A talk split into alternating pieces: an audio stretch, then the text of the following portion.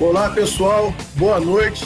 Estamos aí para mais uma live e hoje com dois convidados, né? Dois amigos e nós vamos falar de um assunto muito polêmico, está sendo muito comentado na cidade, né? Sobre esse QR Code, sobre a barreira sanitária. É, eu recebi aqui diversas ligações, perguntas, pessoas com dúvidas sobre tudo que está acontecendo, né, que tem influenciado a economia, o emprego e a armação de tudo. E eu tenho certeza que a nossa live vai ser muito boa. Vamos junto que hoje o bicho vai pegar! Chegou a tropa de elite, eu sou duro de pega um, pega geral. Quero agradecer a presença do nosso amigo Thomas Weber, ex-presidente da Tours Rio e empresário representando o ramo de hotelaria. E aqui nós temos também o nosso amigo Arthur Quintanilha, advogado, pós-graduado em Direito Privado, em Direito Público pela Emerge, aluno da Emerge, está né, tá estudando em nosso futuro é, juiz de Direito. Mas vou deixar para que vocês façam suas apresentações e falar aí, Arthur também, né, que é, é buziano, neto da nossa saudosa Marli, nosso saudoso Nier, né, que está representando aí os proprietários de casas de aluguel. Né? Vou deixar aí nosso Thomas Weber se apresentar e depois nosso amigo Arthur se apresentar também. Grande Leandro, boa noite. Boa noite, doutor Arthur Quintanilha. Boa noite a todos que nos acompanham. É, olha, fa falar de Marli e, e Nier é muito forte, né? Porque quem assinou minha certidão de casamento foi ela, né? Foi ela que assinou minha certidão de casamento, assinou também a, a de nascimento do meu, do meu filho maravilhoso, que hoje tem 15 anos e tal. Então, é, épocas muito emocionantes de um cartório, de um cartório diferente, muito diferente da, da loucura que a gente viveu nos últimos anos dentro do cartório de armação dos bus, que graças a Deus acabou essa barbaridade e tivemos uma, uma intervenção ali, temos pessoas muito capacitadas hoje recuperando a, a moral é, desse, desse importante serviço à comunidade. Eu estou em Búzios há 40 anos, desde 1981, é, com o CNPJ. É, tive um prazer enorme em trabalhar. Eu, eu adoro trabalhar em grupo, né? Então, sou fundador da Associação de Hotéis em 86, do Convênio Birô em 87, um pouco antes, 93, a Associação Comercial, 97 também o Sindicato de Hotéis, Bares, Restaurantes Similares. É, e fui evoluindo, acabei me naturalizando brasileiro, concorri nas eleições de 2016, tive uma votação muito simpática, é, fiquei muito agradecido é, e acho que pela política a gente pode alterar muito os caminhos é, do que eu acredito que seja importante para a cidade. Não é por isso que eu estou nessa atividade, fui convidado em 2019 a ser presidente da Turis Rio, um cargo que me honrou é, muito, que me deu uma bagagem extraordinária é, não só na área do turismo, mas em todo o estado do Rio de Janeiro, a relação principalmente com as dificuldades administrativas que a gente tem no poder público, foi muito interessante. Lá na Turis Rio, que é uma empresa de 60 anos, que vai fazer no ano que vem 60 anos, a gente tem é, cinco advogados, então tem uma estrutura muito boa de, é, de pessoas que trabalham ali há décadas, então é um know-how extraordinário e eu pude aproveitar bastante isso e e espero que, que tenhamos algum resultado também para abuso desse trabalho. Boa noite, Leandro. Boa noite, Thomas. Queria agradecer o convite aí para participar dessa live. É, como você falou, sou buziano, sou neto da Marli, filho do Gerei, conhecido do, do pessoal aí de Búzios. Me formei em Direito em 2016, aqui na região, em Cabo Frio. E logo assim que terminei, fiz algumas atividades como, como advogado, com um amigo meu, o doutor Rafael. E logo assim que eu assim que eu parei de advogar, eu fui completar um sonho que eu tinha desde novo, que era cursar Emerge, lá no, no Rio de Janeiro, que é uma escola voltada à magistratura, ao concurso público da magistratura. E desde 2017, terminei hoje, terminei esse ano, em 2020, e desde então voltei a Búzios, também em razão dessa, dessa situação, né, da pandemia, e terminei meu semestre agora de forma online. E agora eu volto para Búzios, pretendo advogar um pouco em algumas áreas. O meu objetivo, a princípio, não é a advocacia, mas sim o concurso público, principalmente da magistratura. E agora, como o Thomas falou que abriram uma brecha ali no cartório, né? quem sabe recuperar o cartório lá para a família. Então, espero que o pessoal que esteja nos assistindo aí possam tirar proveito da nossa, da nosso, do nosso debate. Tenho certeza que tanto o Leandro como o Thomas têm coisas muito positivas aqui para tratar sobre esse assunto do QR Code, sobre a, a reabertura da cidade e que todos possamos aproveitar aí essa, essa live. Tamo junto. Depois de feitas as, a, a, as apresentações, né, vamos aí ao assunto. Então, hoje, para que o turista entre na cidade, eles estão cobrando aí um QR Code, exigindo que esse turista já tenha uma reserva feita e está criando muita polêmica porque alguns comércios estão podendo trabalhar e outros que não possuem o QR Code estão com dificuldade, não estão conseguindo trabalhar. E a gente sabe que muita gente tentou legalizar o seu comércio, fazer tudo da maneira correta, e a gente teve alguns problemas aí, porque a prefeitura criou dificuldade, não dando o que é de direito, né? Mesmo as pessoas entrando com o documento tudo certinho, não conseguia seus alvarás e a gente sabe de toda a história que, que tem acontecido na cidade. Mas em relação a, a, ao QR Code, essa, essa permissão para as pessoas entrarem na cidade, eu queria saber a opinião de vocês. Começar aí com o Thomas, né? O que, que você tem a nos dizer, Thomas, dessa, dessa questão do QR Code hoje? Olha, o, o QR Code é, é, um resultado de uma, de uma demanda apresentada pela Associação Comercial, né, uma sugestão que foi apresentada coisa de um mês ou 40 dias atrás, é, só que, como tudo é, dessa, dessa pandemia, é, que já leva aí alguns meses, né, começou, começamos com, com, com a proibição de atividades comerciais e serviços na cidade, em, se eu não me engano, foi, foi 20 de março, e desde então a gente tem tido várias reuniões com o poder público, com executivo, com o legislativo, fazendo várias propostas, várias sugestões. Infelizmente, é, praticamente nenhuma foi acatada até hoje. Então, sugerimos a, a questão da, da, da Turisbus, sugerimos uma revitalização do, do, centro cultural e turístico da cidade, sugerimos a revisão do decreto de empachamento, que hoje proíbe praticamente todos os comércios da cidade, né, a exposição de cartazes, letreiros e tudo mais. Então, você tem várias ações que a Associação Comercial e o grupo das entidades, que são cinco, sugeriram, não é? e, infelizmente, é, praticamente nada foi acatado. Agora, é, viram uma utilidade nessa questão do QR Code e implantaram. Implantaram, é, infelizmente, sem, sem praticamente avisar, porque é, nós é, tivemos, nós que eu digo assim, hotelaria, o comércio, teve um treinamento, duas, três aulas né, de, de treinamento, de capacitação para essa questão do QR Code, três dias antes da, da implantação. Quer dizer, é uma coisa assim é, feita em última hora, aos atropelos, com muitos erros, né, porque o QR Code exige o endereço do cliente. Muitas vezes a gente não sabe o endereço do cliente, se é uma reserva que vem da, da, de uma Booking, Expedia, Decolar, da CVC, TAM Viagens ou coisa que o valha, a gente não sabe o nome dos acompanhantes, a gente não sabe o endereço do cliente, a gente não sabe se esse cliente efetivamente vai vir, porque não existe um pré-pagamento então pode ter um cancelamento, e aí como é que cancela o QR Code? Então é, é, é, tudo muito complicado e feito em cima da hora, entendeu? Então falta realmente, e o que a gente sente e reclama, se queixa muito, é a falta de diálogo, não é? A gente tem as reuniões, mas o que a, a, parece ser que a gente tem as reuniões e não serve para nada. Né? E aí, de repente, a gente surpreende. A questão dos bares e restaurantes foi assim. A gente estava pleiteando a abertura dos bares e restaurantes e, de repente, num, numa sexta-feira de tarde, numa, numa live aí, aí foi anunciado, ah, hoje à noite vai liberar os restaurantes e os bares. Eu falei, como assim? Aí, no sábado, tinha fiscalização, e aí uma pessoa da prefeitura me ligando, falou assim, Thomas, que absurdo, os restaurantes não reabriram? Que negócio é esse? Para que, que vocês estavam pedindo para reabrir? Eu falei, gente, mas não é assim é, fazer um decreto é, e aí abre tudo, porque tem que chamar os colaboradores, tem que comprar mercadoria, tem que ter um planejamento, tem que ter os protocolos, tem que ter uma, uma atividade é, comercial regrada. Não é simplesmente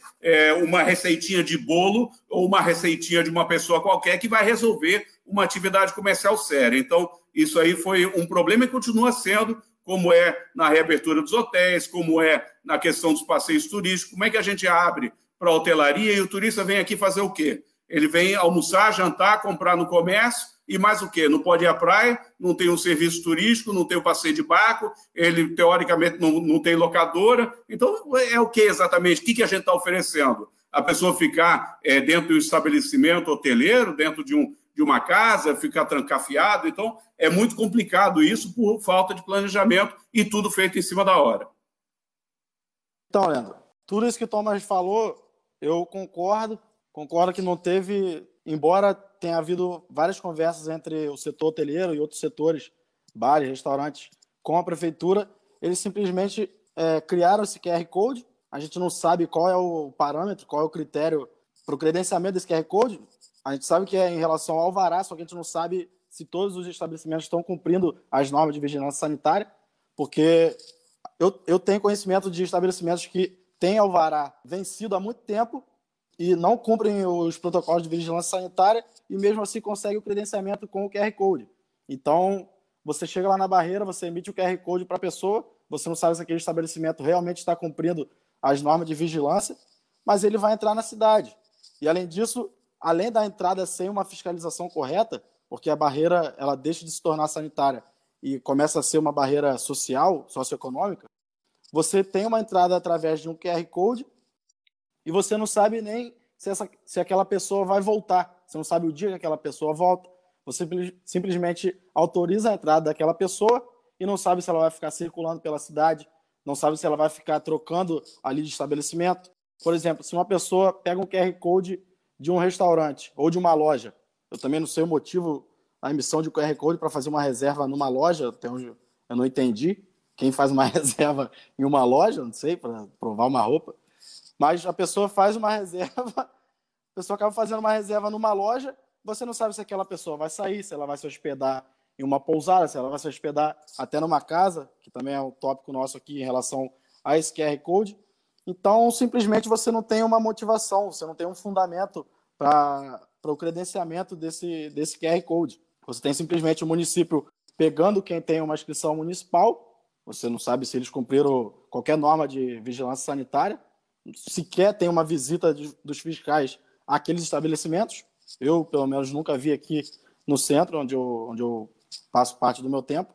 E simplesmente você emite por aquela pessoa ter uma inscrição municipal, porque eles disseram que é alvará, mas como eu disse, muitos estabelecimentos sequer possuem alvará atualizado, sequer possuem alvará de funcionamento, mas mesmo assim acabam emitindo o QR Code e o turista entra na cidade e nunca se sabe para onde ele foi, quando ele vai voltar, o dia que ele sai, e fica essa, essa bagunça aí.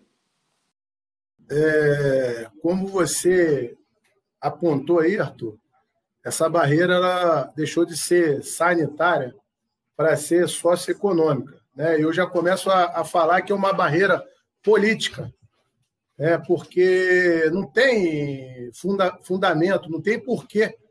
É, a gente vê, vê, vê uma, uma barreira que, co que cobra o QR Code, aí vem um, alguém que faz uma reserva, né? uma pessoa que faz uma reserva no restaurante, entre Búzios, e pode ficar no, quanto tempo quiser na cidade, a gente não sabe para onde vai. Cara, e outra coisa, que eu falo que essa, essa barreira se tornou uma barreira política e socioeconômica. Porque a Rasa, pertence, Rasa pertence a Búzios, Rasa é Búzios. Por que, que a barreira está na Marina e está excluindo o pessoal da Rasa, os moradores da Rasa? Essa barreira era para estar na Rua 22. E digo mais, quando ela funcionava na Rua 22, ainda deixava muito a desejar, porque tinha ruas que não eram fiscalizadas. Então tinham acesso, sempre tem um jeito ali, tinha, na verdade, caminhos que as pessoas poderiam burlar. Então hoje eu fico fazendo, eu faço um questionamento, uma pergunta. Por que, que a prefeitura não protege os moradores da rasa? Por que, que essa barreira não está lá na rua 22? Então, a pessoa que está contaminada com vírus pode vir na rasa, andar à vontade, e depois os trabalhadores, os moradores da rasa que vêm para o centro trabalhar ou vêm no banco pagar uma conta, que até hoje a gente tem que sair da rasa para pagar uma conta no banco, no centro, que a rasa, o poder público nunca olhou com carinho, com humanidade, do jeito que a rasa tem que ser tratada, tem que ser cuidada. E a gente vê o seguinte: que eles fizeram uma barreira na Marina e a Rasa é, é, pode, quem quiser entrar, quem quiser alugar casa na Rasa, não tem nenhum controle sanitária. É por isso que eu falo, qual a ideia? A ideia é separar, né? escolher aí quem são os comerciantes que podem abrir, quem são os amigos do, do governo, criam dificuldade para que a gente consiga legalizar o nosso comércio. Há tempos eu já venho reclamando dessa questão. A barreira era para ser lá na Rasa, na rua 22. Se é uma barreira sanitária, vamos cuidar da saúde do morador da Rasa. Agora, tenho visto aí que muita gente está precisando trabalhar essa questão do QR Code virou uma coisa política, uma barreira socioeconômica, porque alguns podem trabalhar e outros não podem. Então, eu não vou ficar aqui apontando culpado, a gente já sabe já que a responsabilidade é da prefeitura. Né? Eu não vou dizer nem que é falta de gestão, né, que é uma má gestão, uma ausência de gestão. Mas eu quero discutir com vocês agora o que, que, que tipo de solução né, a gente pode apresentar, né, quais são hoje, que caminho a gente deve seguir para resolver esse problema. Vamos apresentar soluções. Mais uma vez, eu quero conversar, começar com o Thomas e depois Arthur. Leandro, na, na, minha opinião, assim, a questão da, da barreira, ela é super necessária, né? mas é, tem que ser uma barreira sanitária. Então, o mínimo que a gente imagina é que tenha termômetro, se é exigido para o comércio, né, para os hotéis e coisa e tal, então o mínimo é que tenha um termômetro, que tenha ali né, a verificação de máscara, se não né, a pessoa que estiver entrando, estiver autorizada para entrar, se não tiver máscara, que seja fornecida uma máscara daquelas descartáveis. É, é diferente de um vereador hoje de manhã na Câmara, não vou dizer que tem que fazer aferir a pressão, não. É a temperatura mesmo, né? Porque o vereador hoje mandou essa, morri de rir na, na sessão hoje, foi muito engraçado. Meu Deus, tem que aferir a pressão de quem entra em Búzios. Mas, pô, a, a, a, essa, essa, essa verificação ela tem que ser na rua 22 e ali é, nas proximidades do centrinho. Na minha opinião, deveria ter três filas. Uma para moradores, esses moradores deveriam ter um QR Code no carro, grudado, um adesivo, ou alguma solução do gênero. Então, não pode ter impedimento. Para quem é morador, o cara tem que passar direto, entendeu? Claro, vai, vai parar se não tiver é, com tudo ok, beleza, tá bom, mas, poxa, ele tem que ter autorização, até porque ele entra e sai todos os dias. E não é só a rasa. Maria Joaquina, Maria Joaquina em grande número, não é? Trabalha em Búzios estuda em Búzios. Então, por favor, gente, paga as contas em Búzios. Então, é uma loucura. O que está acontecendo é uma barbaridade, não é? A mesma coisa no Centrinho. A outra fileira dessa barreira, ela deveria ser para quem tem autorização de entrada. E a terceira é para aqueles é, que têm um contrato de locação, que tem é, algum imóvel aqui de veraneio, coisa que o valha, e que quer entrar, ou então que não tem nada. Então, essa pessoa que não tem nada, então aí vai ficar mais tempo nessa terceira fila, que seria aquela pessoa que não tem nada. Essa é a minha opinião sobre as barreiras. Não, não deveria ser de forma nenhuma diferente disso. E, obviamente, não ser uma barreira socioeconômica do jeito que está acontecendo. Então, Leandro, essa questão da barreira na Rasa, eu posso falar particularmente porque eu estou atualmente morando na Rasa, então cada vez que eu venho no centro é um transtorno dependendo do dia que eu venho, final de semana, então é, fico ali meia hora, 40 minutos naquela barreira. E eu vim pensando aqui alguns dias sobre algumas hipóteses que, gente, que o município poderia adotar para agilizar essa entrada dos moradores da, da Rasa, do, dos moradores de Búzios. É, como o Thomas disse, uma hipótese seria o adesivo no carro, você facilitando ali o acesso à entrada, já com o carro identificado, separando quem é morador e quem é de fora.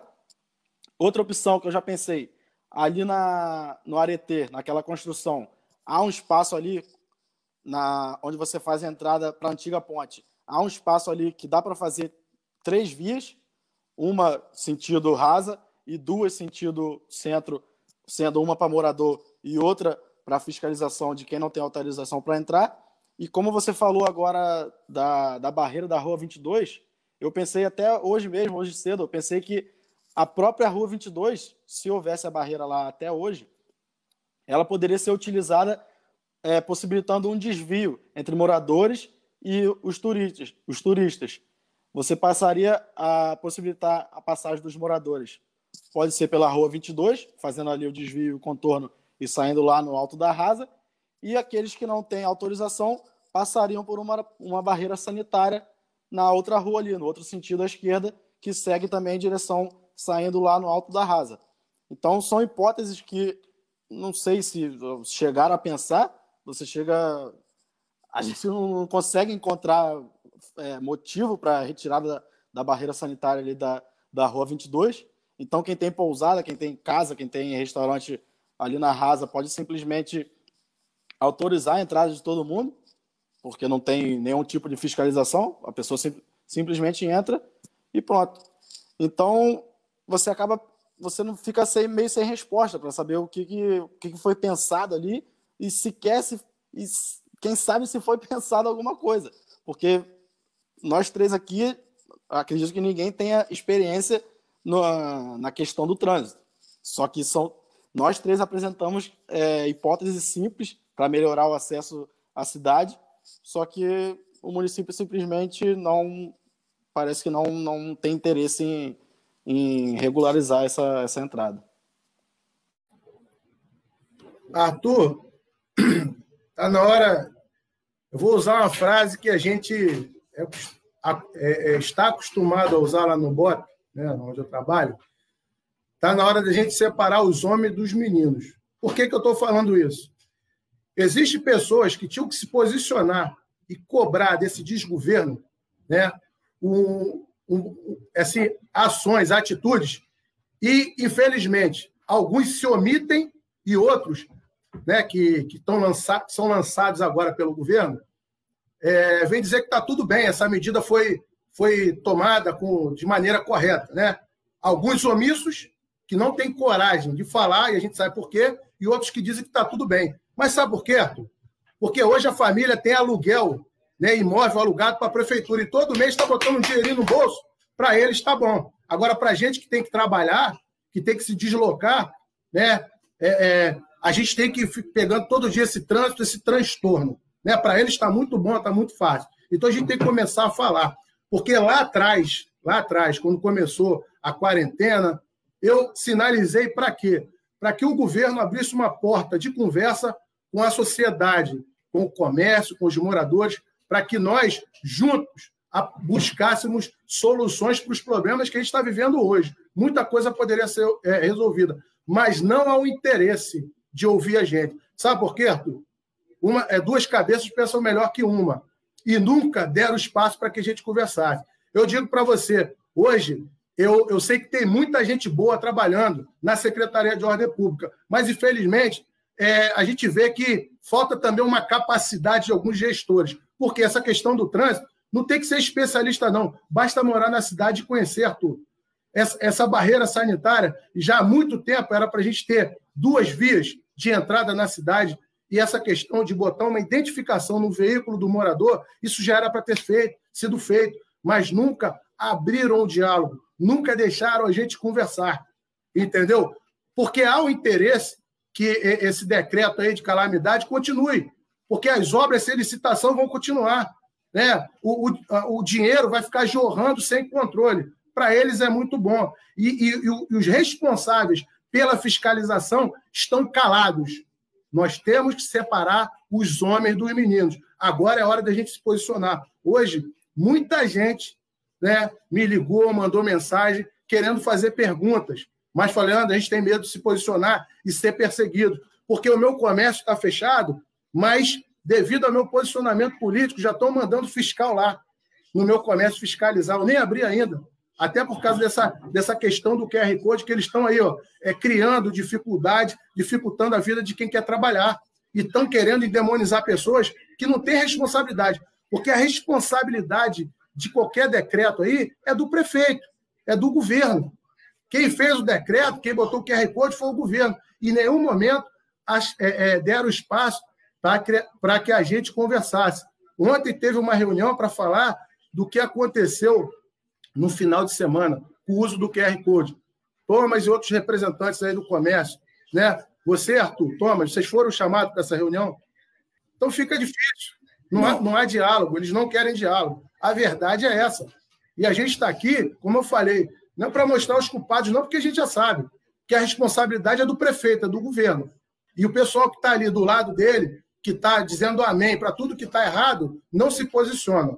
Então a gente está aqui para se posicionar e apontar soluções. Mais uma coisa, eu andei no centro, eu vejo eu vi que no final de semana as praias estavam cheias, né, o comércio, alguns restaurantes estavam cheios, e eu pergunto, por que o trabalhador, os ambulantes, né, os quiosqueiros, não podem abrir seu comércio? Então, já vou dizer aqui, ó, uma solução aí, o prefeito, né, para quem está aí no governo, vamos autorizar os ambulantes e os quiosqueiros voltarem a trabalhar. Eles precisam trabalhar também. Então, já que a, a gente tem que estar tá tentando o diálogo, eles não conseguem, então a gente vai aqui falar em nome dos ambulantes, dos quiosqueiros, que precisam trabalhar. Eu estou do lado de vocês. Então, eu vou cobrar. Eu vou cobrar aqui do poder público e peço né, os representantes aí da Associação Comercial, Arthur, a população, que bota essa pressão. Por quê? Estão dificultando a vida do trabalhador. A verdade, eles estão criando dificuldade para vender facilidade.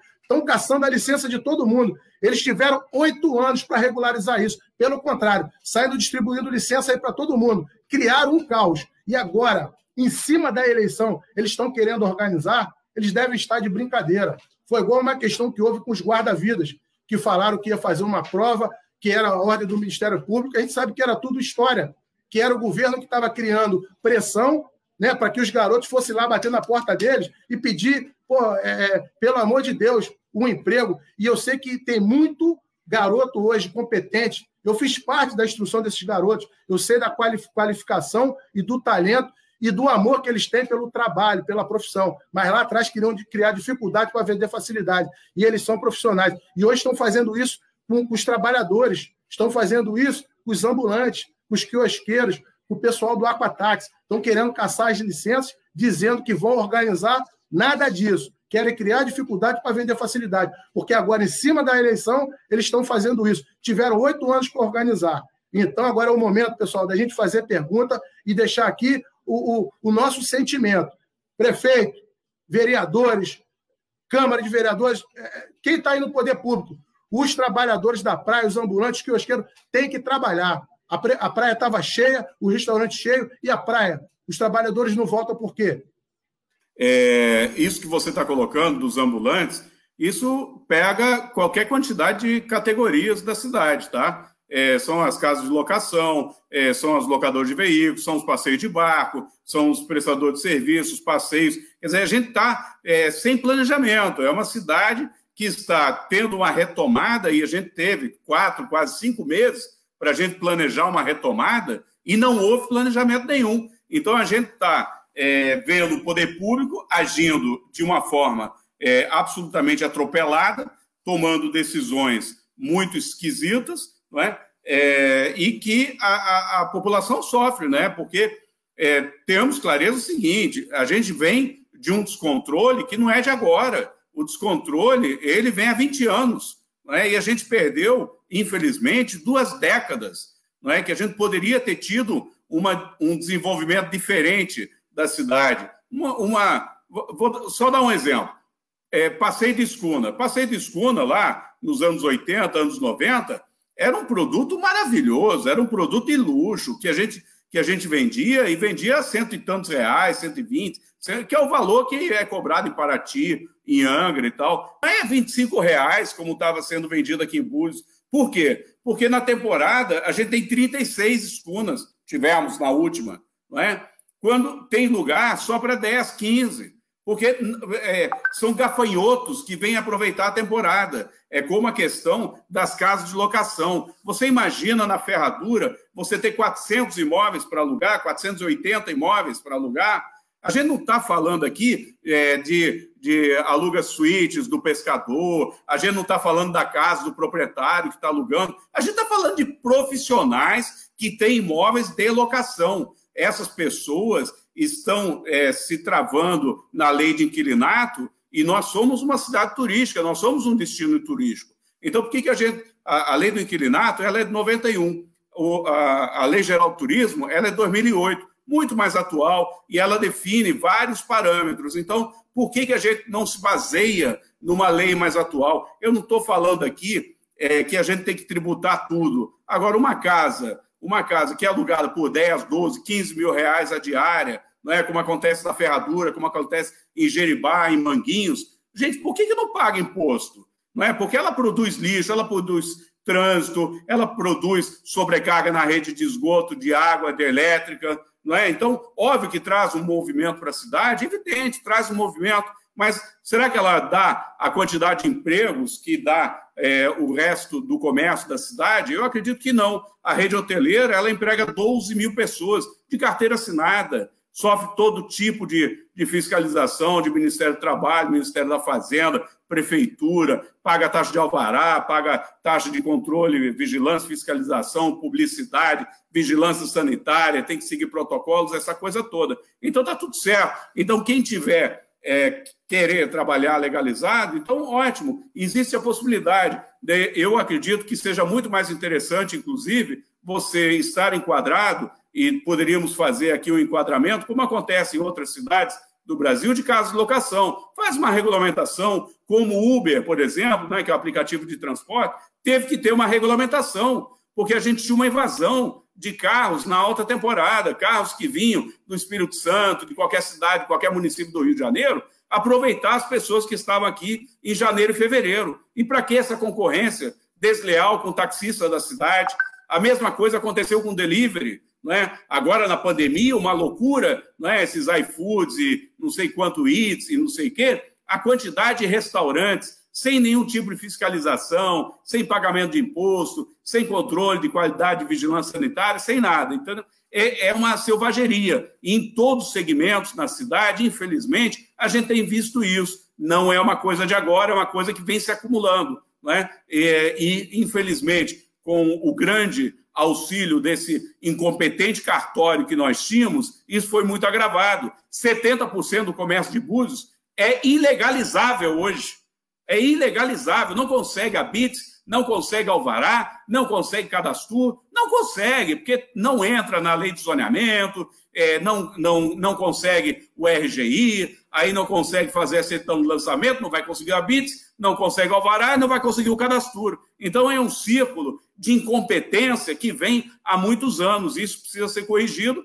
e precisa ser corrigido de uma forma inteligente. A gente vai ter que mexer no plano diretor, porque para regularizar é, várias, é, vários comércios na cidade, tem que mexer no plano diretor. Não pode ser de forma diferente, vai ter que mexer. Agora, não é mexer na beira de uma eleição, como estão querendo fazer, com uma mensagem sem vergonha que mandaram para a Câmara de Vereadores, querendo a toque de caixa aprovar hotelaria em área que não pode. Pelo amor de Deus, fazer aqui rapidinho uma mais-valia na boca da eleição, por favor, isso é uma vergonha, isso não pode acontecer e a gente não pode permitir que isso aconteça. E se a gente puder falar contra, eu acho que tem que falar. Eu vou passar para o Arthur aí, mas antes, ô Thomas, foi muito bem colocada essa questão que você falou aí, que to toque de caixa aí, no apagar das luzes, mandar aí para a Câmara aí para aprovar, para mexer na, na, na, na lei de uso do solo, é isso? E a gente tem que ficar de olho, porque de quem é o interesse? Quem é que está por trás disso? Né? Quem é que vai se beneficiar? Porque agora, em cima da eleição? Então ficam essas perguntas aí. E, Tome, vamos fiscalizar. Não vamos deixar essas coisas passar, não, porque a gente sabe quais são os interesses por trás disso. Arthur? Então, Leandro, vou... essa minha fala aqui eu vou tentar dividir na primeira parte em relação aos ambulantes e depois em relação às casas de aluguel. Em relação aos ambulantes, você tem a retomada, a abertura do turismo, você vê ali o Porto da Barra abrindo, você vê grande parte dos bares e restaurantes do centro abrindo, o setor hoteleiro abrindo, e todos esses locais eles atendem um público maior, muito maior do que o ambulante. Porque o ambulante, embora as praias, é, nesse período, algumas pessoas não respeitem e as praias estejam um pouco cheias, o ambulante não atende 100 pessoas de uma vez, não atende 50 pessoas de uma vez. O ambulante vai atender simplesmente duas pessoas, três pessoas, enquanto um restaurante está todo mundo ali sentado, comendo, todo mundo sem máscara. Então você não tem um, uma motivação para bloquear a atividade desses ambulantes. Essas pessoas precisam ficar em atividade para manter para se manterem vivas. Muitas das pessoas só têm essa, só têm essa atividade como ambulante para sobreviver. E você acaba retirando a possibilidade deles atuarem sem qualquer fundamentação legal, ou jurídica, ou técnica de saúde. Você não tem uma motivação do município para parar com essas atividades. Então, eles dão uma motivação que eles mesmos, o próprio motivo que eles dão acaba indo contra o próprio município, quanto os próprios gestores do município, porque eles dão a justificativa de que não pode aglomeração, como deram em relação às casas, não pode aglomeração, mas eles liberam restaurantes, restaurantes que têm 50 mesas, mas não liberam ambulante que vende ali um chapéu, um óculos. Então, não tem, você não encontra respaldo de qualquer de qualquer, de qualquer forma ali, qualquer respaldo jurídico, qualquer respaldo de, das normas sanitárias para essa decisão que eles tomam. Então, acho que é válida essa briga para a volta das atividades dos ambulantes e é uma, uma, uma área boa para brigar para a prefeitura voltar a essa atuação. Agora, em relação. Agora que eu vou pedir para, até se eu for muito, me alongar muito, aqui o, o sangue de Bertoldo corre um pouco na veia, então, se eu me alongar muito, vocês dão um toque aí que eu vou tentar explicar essa questão da casa e da em relação à hotelaria. Eu vim essa semana eu tive duas reuniões com primeiro tive a primeira reunião com o próprio Thomas, com lá no na pousada. Tive uma reunião e tive duas reuniões com, com o secretário de turismo, o Armando e o Robalo. E na segunda reunião, juntamente com a Bárbara, que também atua nessa área turística. Em relação. A gente tem que começar, iniciar essa conversa diferenciando a casa de aluguel a casa que a gente utiliza para aluguel de temporada, da dos meios de hospedagem, dos demais meios de hospedagem. São duas leis que são que tratam dessas matérias. Tem a lei do turismo, que trata dos meios de hospedagem, que estabelece lá no seu artigo 23, se não me engano, a lei 11771, ela estabelece que os meios de hospedagem são todos aqueles que disponibilizam uma unidade individual mediante a prestação de um serviço, já a lei de locação, que trata da, de todas as locações, seja ela anual, fixa, que a gente chama, seja ela trimestral ou semestral, mensal, que seja, e a, o aluguel de temporada, é tratado pela lei de locação. A lei de locação estabelece que o aluguel de temporada é a locação que tem o prazo máximo de 90 dias. Então, essa, essa lacuna que estão supondo haver sobre a irregularidade dessas casas de aluguel, ela não existe. No mundo jurídico, ela não existe, já que a própria lei de locação trata do tema. São duas leis que, embora a lei de locação seja mais antiga, a lei de locação, aqui no caso, é, é a lei do inquilinato, é a mesma lei. A lei de locação, embora seja mais antiga que a lei do turismo, as duas leis estão em vigor. Não há lei posterior revogando ela, então não há nada que impeça a sua vigência. Se então a gente pode definir que a principal diferença aqui entre o contrato de locação de temporada e a hotelaria, os meios de hospedagem, é a prestação de um serviço. Se não há prestação de serviço, o que ocorre? Não há não é considerado um meio de hospedagem.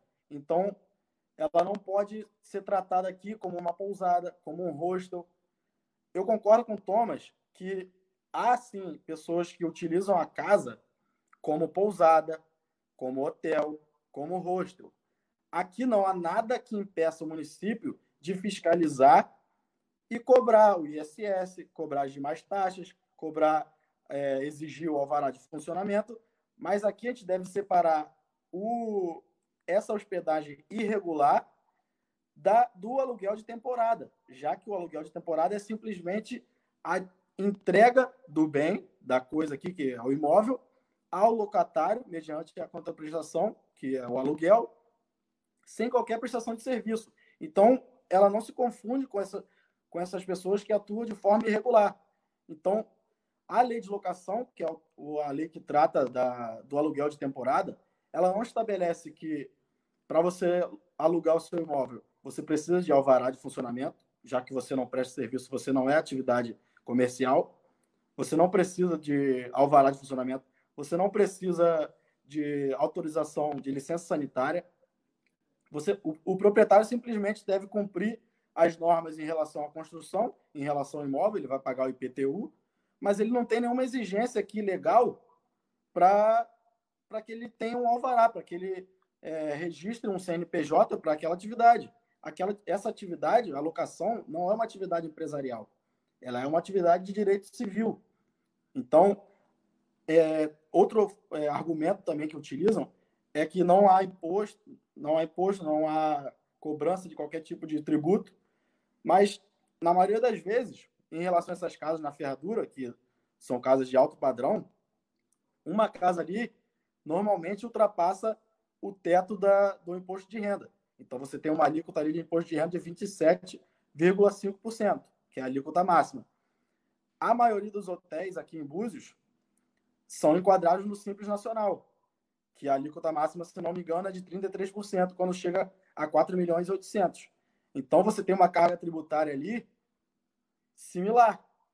Mas se aquela casa que não presta serviço, se o rendimento dela é enquadrado, é um fato gerador do imposto de renda, o município não pode simplesmente tentar enquadrar aquela atividade como como geradora do imposto sobre serviços, que é o ISS, que é municipal.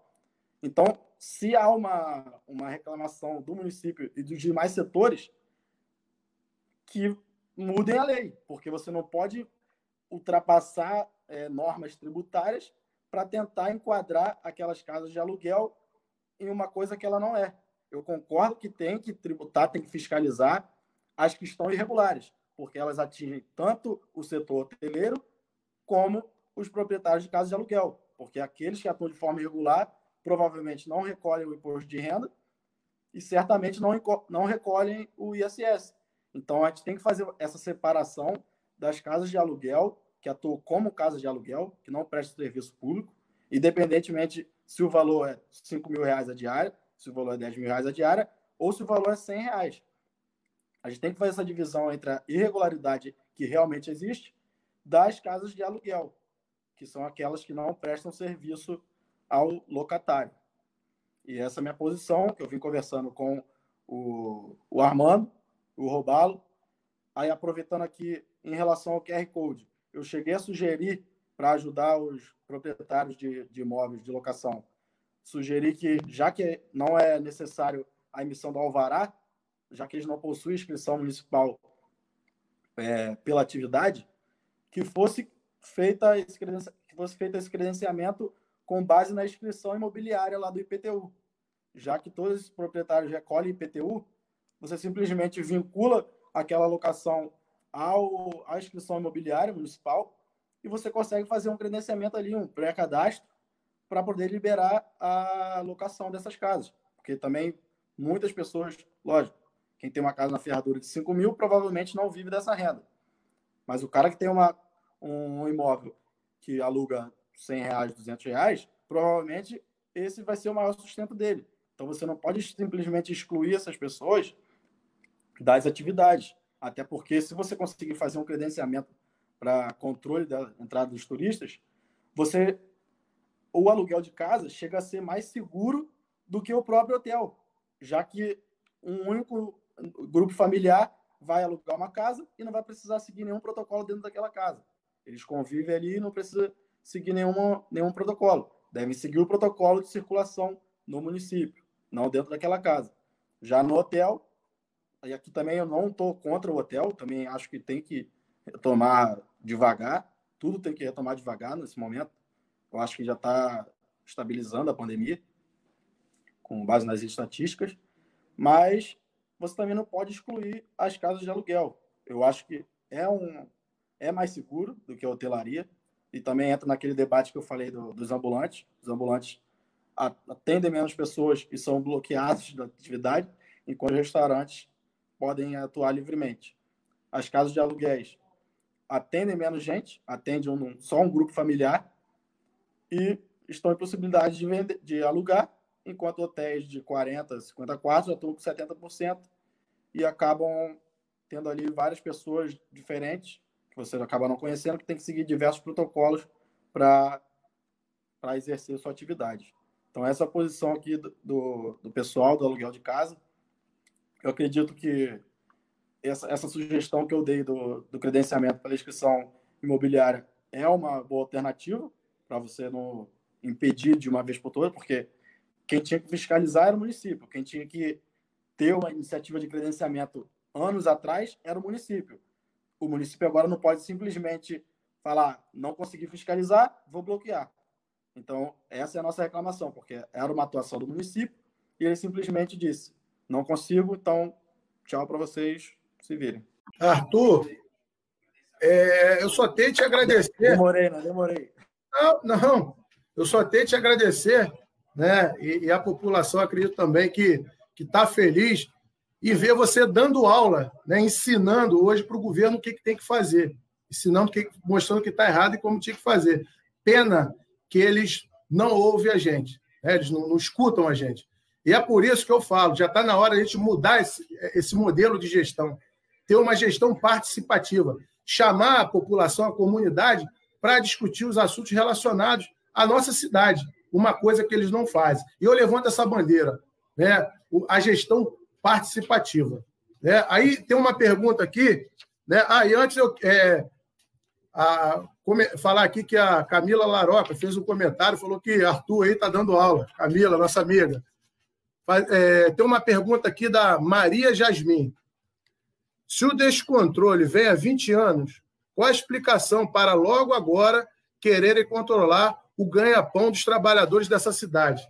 É, Maria, simples. Aquela velha maneira de fazer política, criar dificuldade para vender facilidade. Mais uma vez, eles estão achando que vão pressionar a gente, perseguir a gente para conseguir o que querem, mas não vão conseguir, não, porque hoje nós temos voz, temos espaço para poder é, é, colocar aqui as nossas opiniões. Thomas, quer falar alguma coisa? Olha, quero sim. Em relação a esse seu comentário é, de que hoje nós temos voz, é, é uma das poucas coisas positivas que eu posso reconhecer nessa, nessa loucura da, da questão dessa pandemia é que se criou esse canal né, de, de reuniões online, que são absolutamente democráticos, todo mundo pode assistir, todo mundo pode ver, ver a gravação, pode né, posteriormente avaliar e analisar. Isso é uma coisa que antigamente você gastava uma fortuna para poder se expressar, né? ou dependia da simpatia de algum jornal ou de alguma rádio, coisa e tal. Então, isso é uma coisa absolutamente positiva. Então, hoje, a gente tem a possibilidade de se expressar por redes sociais e por outros canais. Então, é uma das poucas coisas positivas que essa situação dramática trouxe. É, em relação a, ao que o Arthur colocou, eu acho que está corretíssimo é, nós precisamos criar soluções para as nossas necessidades. A gente tem realmente duas décadas perdidas. Né? São duas décadas em que a cidade é, cresceu, e aqui é, não, não, precisamos falar apenas de Búzios. Cabo Frio também é um desastre. Arraial do Cabo, o que, que é aquilo? Não é um dos municípios mais maravilhosos aqui de toda essa região e está numa situação lamentável, né? uma, uma, um desenvolvimento totalmente equivocado. Então, é, é óbvio que existem soluções. Como eu disse, a Lei Geral do Turismo ela já regulamenta o, estabelecimento, né, uma casa de pescador com até três ou seis suítes, não me recordo agora, ela está liberada. É, não é? Vai fazer inscrição e está tudo resolvido. A pessoa que tem um imóvel também pode fazer um MEI. Meu Deus, vai pagar muito menos imposto do que esse que o Arthur citou, de 27,5% da líquida do imposto de renda da pessoa física. É? Vai pagar muito menos, porque no Simples né? No Simples você paga até 14%. No MEI você paga 50 e poucos reais por mês. Então, óbvio que é muito mais interessante. Você se legaliza, tem cadastro, você pode é, ter linhas de crédito diferenciadas, você pode ter uma, uma série de possibilidades. Agora, eu tenho absoluta certeza, Leandro, que o assunto sempre é o ganha-ganha. Ninguém pode sair perdendo, nem o município, muito menos o munícipe, e tampouco o turista é? Tem que ser um ganha-ganha. Todo mundo tem que estar tá levando a sua vantagem, tem que estar tá satisfeito, porque se não estiver satisfeito, a situação tende a dar um problema, que é o que a gente está vivendo. O munícipe está insatisfeito, né? a, o empresário está morto, quebrado, falido, né? insatisfeito, porque teve que demitir praticamente todo mundo, não tem como subsistir, não sabe nem como vai chegar na próxima temporada, aqueles que pretendem é, retomar. É, e o município nessa situação de total desequilíbrio e agindo de uma forma que, cá para nós, é uma forma é, muito antiga, velha, antipática e oportunista de fazer política, que é justamente aquilo que não pode mais existir, não é? Não em 2020, não é? Se a gente quer algum caminho diferente em 2021, a gente tem que se mexer, porque não podemos permitir que isso siga dessa forma. Gente, século 21, está tudo mudando. É? A gente não pode estar tá achando que a, a vida de, de 1990, do ano 2000, vai seguir em, em 20, em 30, em 2040. Claro que não. A gente precisa se atualizar não é, em tudo. É? Então, esse é um desafio, e esse é um desafio colocado, e, lamentavelmente, as pessoas que aí estão é, no poder infelizmente, é aquilo que eu digo da Câmara de Vereadores, que estava querendo medir a pressão é, da pessoa na, na, barreira sanitária. Pelo amor de Deus, sabe? É muito difícil, né? Ô, Thomas, eu gostaria de aproveitar, né, porque hoje eu andei pela cidade, né, fui lá na Vila Verde, na Rasa, Manguinhos, e aqui na, na Armação, e algumas pessoas né, é, que queriam fazer perguntas e falar do seu posicionamento é, me informaram que alguns políticos, né, algumas pessoas relacionadas ao governo, estão tentando endemonizar um segmento né, para transferir a culpa né, da, da, sua incapacidade de gestão. E eu até falei: olha, façam perguntas, né, é, mostrem o posicionamento de vocês, porque a gente vai esclarecer o seguinte: a responsabilidade né, dessa bagunça é da prefeitura, é de, de, dessa não vou nem falar mal gestão, é ausência de gestão, que a gente não vê há muito tempo. E a gente está deixando aqui bem claro que a gente quer a solução, a gente quer resolver o problema. Né? A gente está apresentando aqui soluções. E, e, assim, uma das ideias, eu até separei aqui, né? Criar o conselho da cidade. Junção do poder público, é, juntar aí o executivo, é, o legislativo, o judiciário, entidades, representantes da população. O, o objetivo é acompanhar a discussão, as políticas no município. Gestão participativa e transparente. É o que a gente tem que ter, gestão participativa e transparente. Essa é a minha bandeira. E assim, eu estou muito, ô, ô, Thomas, apesar de todos esses problemas, eu tenho fé, acredito e estou muito confiante. Né? E, e, eu até peço que, que você é, é esclareça aí para a gente também um pouco do que eu vou falar, porque nós tivemos uma reunião aí com o vice-governador, é, a reunião que eu participei, e as entidades, os comerciantes da cidade, algumas pessoas relacionadas né, atividade turística na cidade, é, é, pediram aí é, ajuda do governo do estado para melhorar as condições do turismo em Búzios, né, para que a gente possa gerar emprego e melhorar a economia. E uma das informações que, eu, que a gente teve ali, que eu fiquei muito feliz, né, é que tem um lado ruim, que a gente vai demorar aí um bom tempo para que tudo se normalize, mas tem um lado positivo.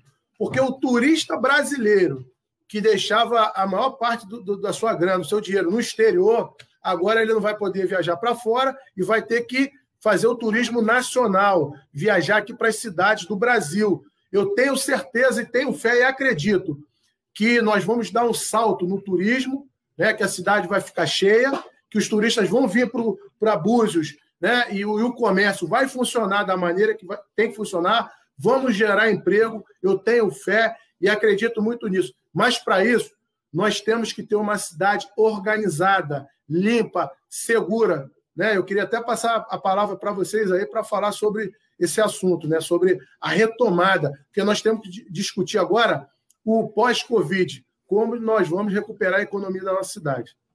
Olha, é, Leandro, a, a, intenção, a intenção é, da vinda do vice-governador e de se encontrar com empresários aqui foi justamente essa, foi ver a, a, demanda, né, as necessidades dos empresários. Nós relatamos ali o, o caos que a gente vive em relação à possibilidade de crédito, em relação a esse assunto do crédito. Na mesma reunião já foi agilizada uma reunião com a Geril, que aconteceu na terça-feira, tivemos 46 é, participantes na, na live, um total de 60 e poucos CNPJs, então foi bastante representativa a participação, e eu já sei de 11 empresas que é, estão dialogando, estão negociando, avançando no processo com a Gerrio para créditos emergenciais. Então, isso é muito positivo.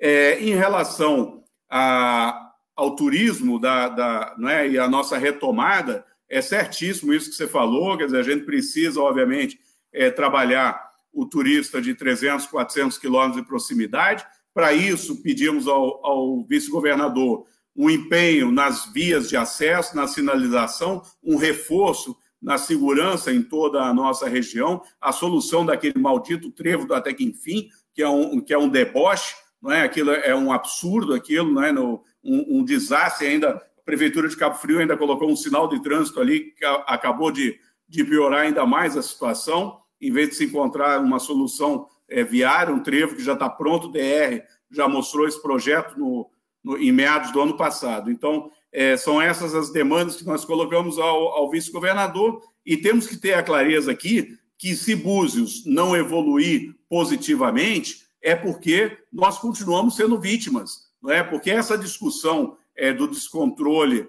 da economia da cidade, nós aqui que estamos conversando, nós somos vítimas. Nós somos as vítimas. Nós não, nós não somos o culpado pelo descontrole. Nós somos vítima. Nós somos vítima de uma desordem, de um poder público incompetente. Não é só o de agora. O de agora está é, merecendo troféu e vai ter um ponto de destaque né, no pódio da incompetência. Mas não é só esse poder público, foram outros também, e a Câmara de Vereadores também fazendo uma disputa feroz, feroz ali com o executivo para ver quem ganha é, na incompetência, quem é pior. Então, esse é o resultado. E se a gente não tiver uma retomada planejada, se a gente não tiver um marketing positivo, a gente não vai conseguir atrair o cliente. Por isso que a gente pedia pela Turisbúzios, que era justamente uma empresa de fomento, uma empresa que pudesse captar recursos, que pudesse fazer parcerias, para a gente ter um marketing da retomada. Só que, infelizmente, de março, abril, maio, os meses passaram, nós estamos em agosto e nada avançou. Parece que agora, na semana passada, o executivo mandou essa mensagem para a Câmara, mas, pelo que eu ouvi hoje na sessão, é, a mensagem parece que chegou lá com uma empresa a ser fundada sem nenhuma fonte de recurso. Então é a mesma coisa que nada. Você criar uma empresa sem, sem recurso é a mesma coisa que falar que é para não fazer nada, né? Você está é, chamando a gente de, de, bobinho mais uma vez. Então, continuo afirmando, nós somos vítimas. Né? Nós três que estamos sentados aqui, infelizmente, a grande maioria dos nossos moradores da cidade, né, dos proprietários de imóveis, dos empresários, né, dos pescadores, de quem tem empresa de locação de carro, passeio de barco, de quem tem o seu comércio, dos ambulantes, nós somos vítimas. Somos vítimas e, e é uma situação muito ruim a gente enfrentar isso e a gente vê um poder público abrindo a conta gotas a cidade e sem dialogar, sem planejar. Né? E como eu disse, abriu o restaurante, sexta-feira à noite fez o decreto e queria que sábado estivesse funcionando com um protocolo que só sábado foi entregue. Então é uma coisa absolutamente lunática, né? É absolutamente fora da realidade, isso é coisa de pessoa que faz receitinha e acha que alguém vai conseguir seguir a receitinha, né? É, antes, antes de passar a palavra para o Arthur, é, aproveitar aqui que nosso amigo Mardônio, Mardônio, boa noite, meu grande amigo. Mardônio colocou aqui, Leandro, falar em gestão participativa também incluir os conselhos nas decisões do orçamento da cidade. Só abrir para fazer reunião não resolve. Fazer gestão participativa não pode ser proposta de live. Deve ser apresentada como plano de cidade. Mardônio, concordo, né? Eu, eu, a gente vem sinalizando isso e eu já te fiz um convite, você já esteve aqui conversando com a gente, né? É, saiba que as portas vão estar sempre abertas para que você possa vir conversar com a gente sobre a cidade. E eu digo que a gente está montando não um plano de governo, é um plano de cidade. Eu gostaria muito da sua participação e a nossa ideia é essa. Você está certíssimo, concordo com você, e é isso que eu estou expondo aqui.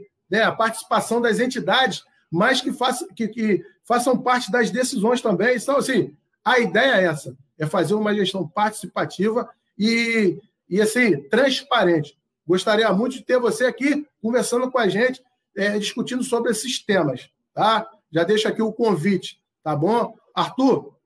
Então, Leandro, é, eu venho defendendo, é, comentando aqui com meus amigos, meus pais, que para que haja retomada, ela deve ser feita de forma técnica. Como o Thomas falou, deve ser feita de forma planejada. Porque eu coloco, por exemplo, a gente vai fazer, a, começar a abrir agora o turismo. Se você não fizer de forma planejada, os estabelecimentos ou as pessoas físicas vão assumir novos compromissos financeiros a médio e a longo prazo. E se você não fizer uma abertura planejada, uma abertura de forma bem técnica, pra, pra, de forma de que o município possa acompanhar a evolução da pandemia, o que vai ocorrer, você vai acabar que os estabelecimentos assumem compromissos a médio e longo prazo e posteriormente, futuramente, você tem um, um novo fechamento total das atividades. E você acaba é, explodindo tudo, você acaba ficando sem saída, porque você vai ter novas dívidas, novas despesas, você contava com, aquele, com aquela receita futura para a entrada no seu caixa, para pagamento desse investimento que você teve de novo por conta da pandemia, e aquilo que não foi feito de forma planejada acaba caindo tudo no seu colo. Então, se o município, como você falou, se não tiver uma, uma gestão participativa, você acaba deixando os estabelecimentos todos de mãos atadas. Porque vai acabar você fazendo, o município fazendo uma abertura de forma desordenada, de que não seja feita de forma gradual, e mais na frente tudo isso vai cair no nosso colo novamente. Então, cabe aqui, quando você falou dessa gestão participativa, já há inclusive países que elaboram sua constituição com a participação do povo. Uma pesquisa simplesmente na internet elabora uma constituição. Só que aqui a gente não consegue saber nem sequer qual é a dificuldade dos estabelecimentos comerciais para a emissão de um alvará.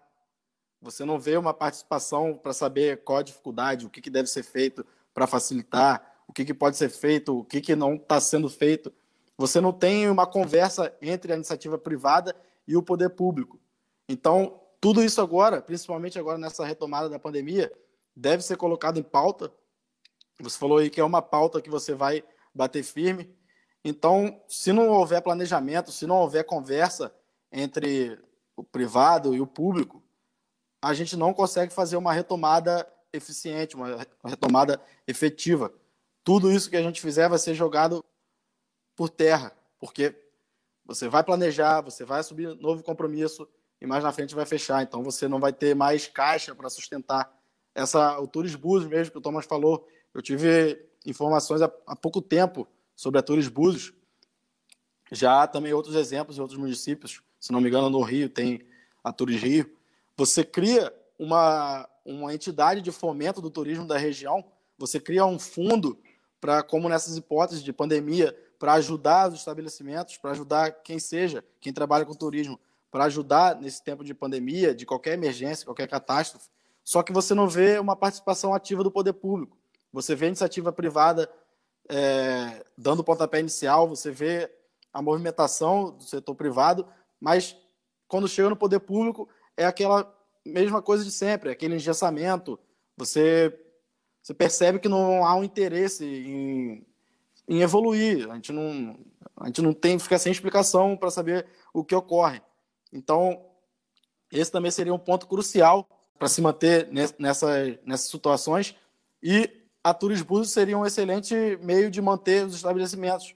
Elas teriam fundo para manter as atividades, para ajudar os estabelecimentos estabelecimento a se manter nessas catástrofes e você não vê uma atuação do poder público. Então, eu digo novamente, se não se a retomada não for de forma técnica, não for gradual, não for de forma que o poder público acompanhe a evolução da pandemia, a situação só vai piorar. A gente só vai fechar lá na frente e tudo vai voltar como está agora. Eu também eu venho pensando também que o turismo, é, o turismo pós-pandemia, eu acredito que ele não vai ser o mesmo turismo que a gente tinha anteriormente. Eu venho sempre batendo nessa tecla de um turismo sustentável. Aqui em Búzios a gente tem praias, a gente tem 26 praias, se não me engano. A gente tem trilhas, a gente tem atrações turísticas que a gente pode explorar. Você não vê a exploração do poder público dessas atividades. Você não vê uma, o poder público explorando, explorando uma paisagem natural, que seja. Você não vê isso.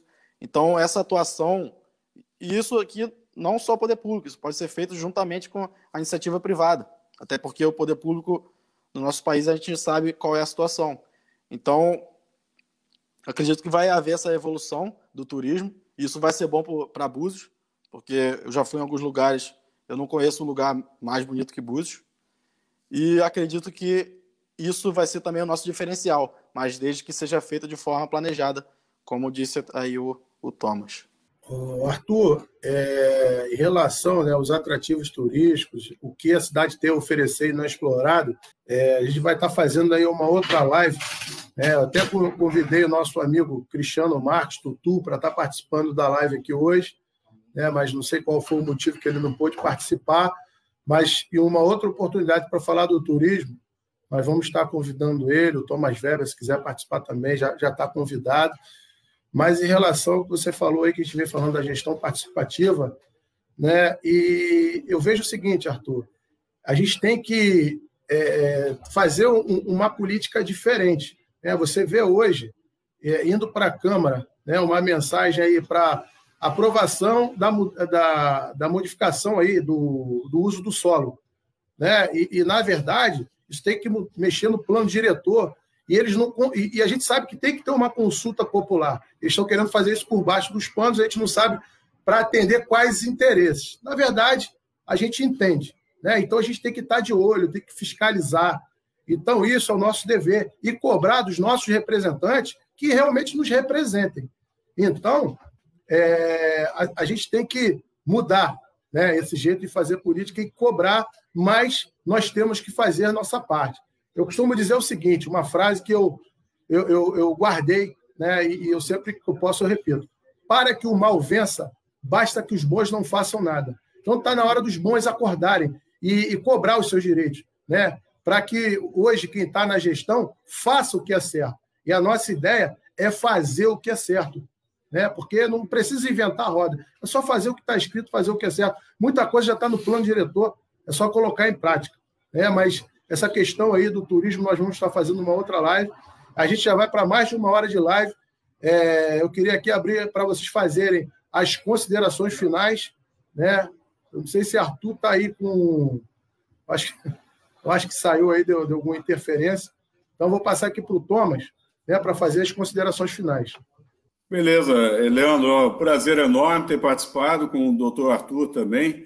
É, aliás, a, a área área jurídica, sabe que outro dia até fui a Cabo Frio, outro dia já tem um ano e meio, dois. Eu fui lá prestar vestibular, né, para ver se eu podia fazer direito logo, né, porque é, é, infelizmente a, gente, a, a, questão do direito é uma necessidade é, cada dia maior, não é? é? Você vê agora, por exemplo, essa, essa situação que você estava falando da alteração do plano diretor, é uma, é uma aberração legal, não é? Isso acontecer nesse momento de finalzinho de governo, é, sem consulta ao Conselho de Meio Ambiente, sem consulta ao Conselho de Turismo, que se reúnem regularmente. Né? Então, é um desprestígio para esses conselheiros, para esses conselhos, como dizia ali o Mardônio, né? do orçamento participativo. Isso é a participação popular que tem que existir. A gente tem um Conselho de Planejamento em Búzios, que eu fazia parte também, que não se reúne há mais dois anos. Tem um Conselho de Urbanismo, que também não se reúne há mais dois anos. Então, são, são situações inacreditáveis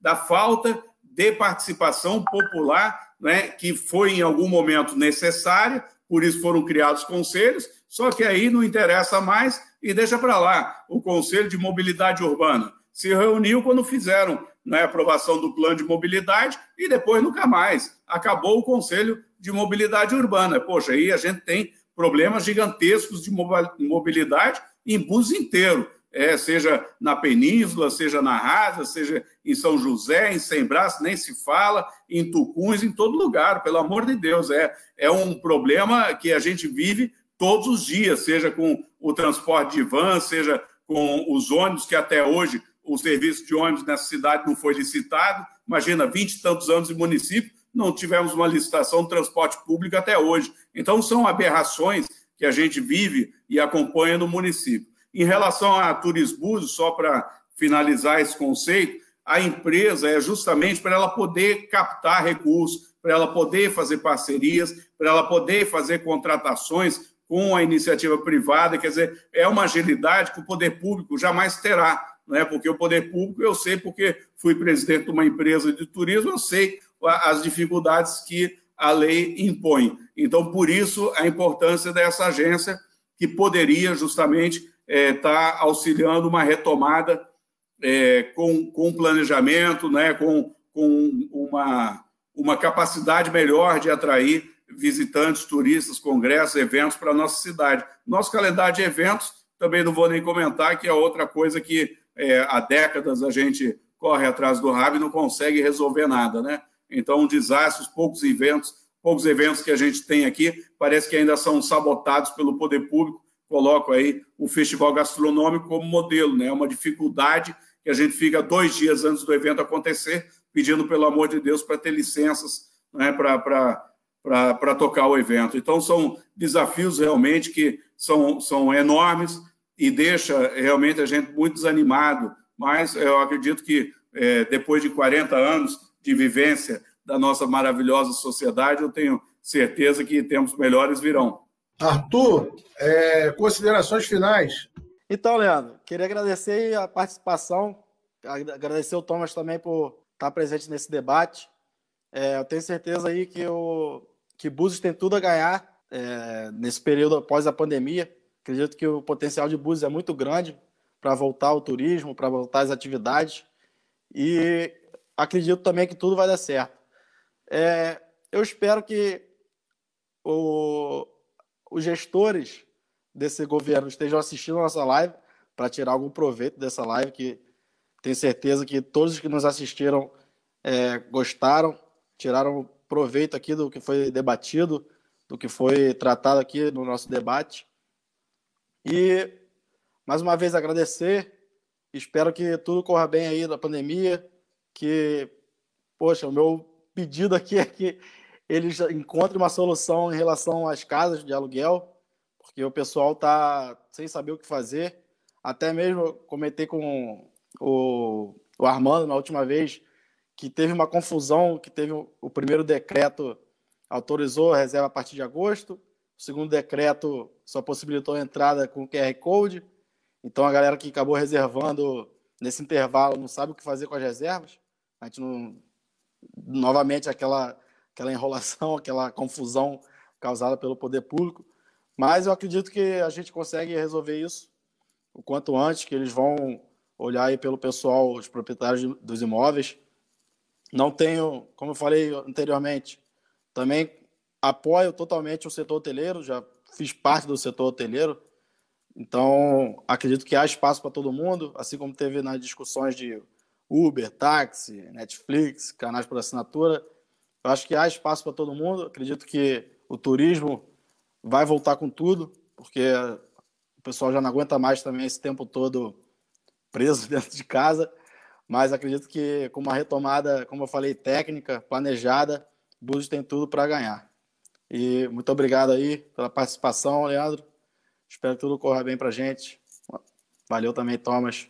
Tamo junto. Eu quero aqui agradecer a participação de vocês por estar brilhantando aqui a nossa live. A gente quer que a cidade tenha condições na área da saúde de atender a quem precisa da saúde, porque a gente sabe que está entrando dinheiro e, infelizmente, a gente vê que precisa melhorar muito. O exemplo é que vários buzianos que hoje estão, infelizmente, pegando é, esse vírus, estão tendo que ser transferidos de Búzios para outros municípios, porque aqui ainda não tem condição de tratar. E, como eu falei, dinheiro está vindo. Então, a gente quer saúde. Né? A gente quer que o município tenha estrutura para cuidar da nossa saúde. A gente quer trabalhar, as pessoas precisam trabalhar. A gente precisa de organização na cidade. Né? Então, essa live aqui foi muito boa para a gente esclarecer e mostrar para as pessoas aí é, é, quais são as nossas opiniões e o que, que a gente está apontando aí para soluções dos problemas. Porque não adianta apontar problema sem trazer solução. Então, eu quero agradecer aí a participação de vocês. Eu vou fazer aqui também alguns agradecimentos. Né? A meu amigo Tiago Silva, da Força Nacional, está sempre com a gente aí na live. Bruno Santana, Jorge Florenço, Alfredo Pinel, é, Ulisses Fernandes, é, Ilma, Dona Ilma, um grande beijo, Dona Ilma, Doris, Carol Batista, Fátima Santana, Humberto Vidigal, Wagner da Silva, Guineva, Mônica Farias, Tatiana Campanaro, é, Bárbara Mureb, é, Rafael Braga, Cuca de João Fernandes, e agradecer a todos que estão assistindo a live. Meu filho, hoje eu não vou esquecer, meu filho João Manuel, um grande beijo que está acompanhando a live. Minha filha Sofia, papai te ama também, mandar um beijão aí para minha filha. E agradecer a todos né, que estão assistindo a nossa live aí, que participaram, que perguntaram. É... Muito obrigado. Nós faremos outras lives, né, mas a gente vai anunciar e vamos fazer uma surpresa. Teremos surpresas boas para trazer soluções aí para outros setores da cidade, tá bom? Fiquem com Deus, Muito obrigado eu acredito, tenho fé que dias melhores virão. Boa senhora! Chegou a tropa de elite, osso duro de rua. Pega um, pega geral, também vai pegar você. Tropa de elite, osso duro de rua. Pega um, pega geral e também vai pegar você. Tropa de elite, osso duro de rua. Pega um, pega geral, também vai pegar você. Tropa de elite, osso duro de rua. Pega um, pega geral e também vai pegar Você